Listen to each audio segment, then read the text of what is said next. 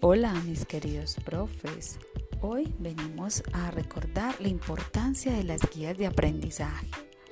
Recuerden que esta es una estrategia con la que contamos los docentes para planear, implementar y evaluar las acciones que promueven la construcción de conocimientos y el desarrollo de habilidades.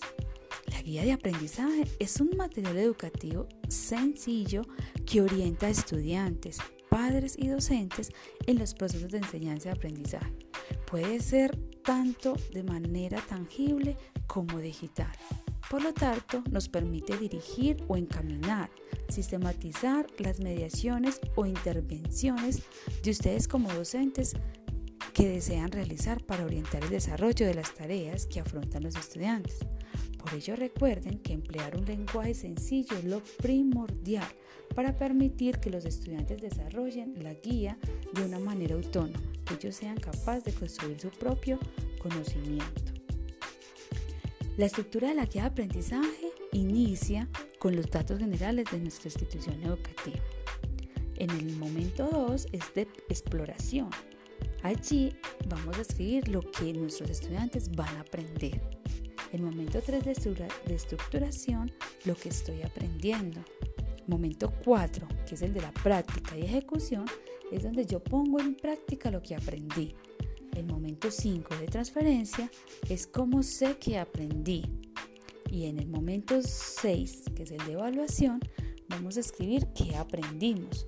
Allí es muy importante eh, compartir una rúbrica de evaluación donde los estudiantes se puedan dar a conocer aquello que aprendieron, lo que más dificultad les dio, que tuvieron muchos inconvenientes o en qué fue lo que más les gustó para poder mejorar nuestras próximas planeaciones. De esta manera podemos realimentar lo que el estudiante hizo y construir las, propias, las próximas guías de aprendizaje de una manera más completa.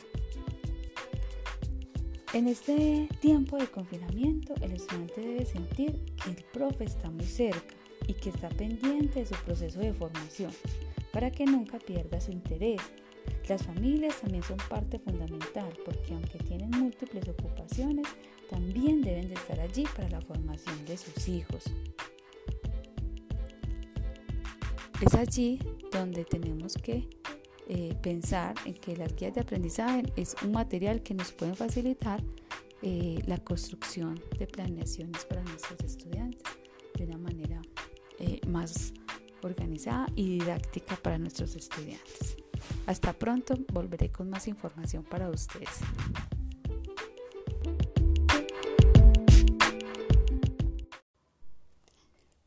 Queridos profes, les quería hoy agradecer porque participaron muy juiciosos en el taller acerca de los podcasts. Espero que hayan aprendido mucho y que lo puedan aplicar con sus estudiantes.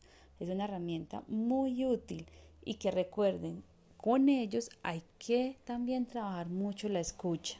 Entonces este es un medio que podemos utilizar para mirar ellos qué tanto comprenden en esa, en esa eh, escucha o en ese proceso, en ese trabajo de, reproducir eh, algunos textos.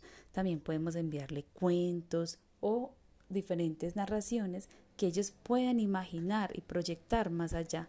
Pero bueno, ahí les queda el podcast para que ustedes trabajen y eh, lo lleven a sus estudiantes. Muchas gracias y hasta la próxima.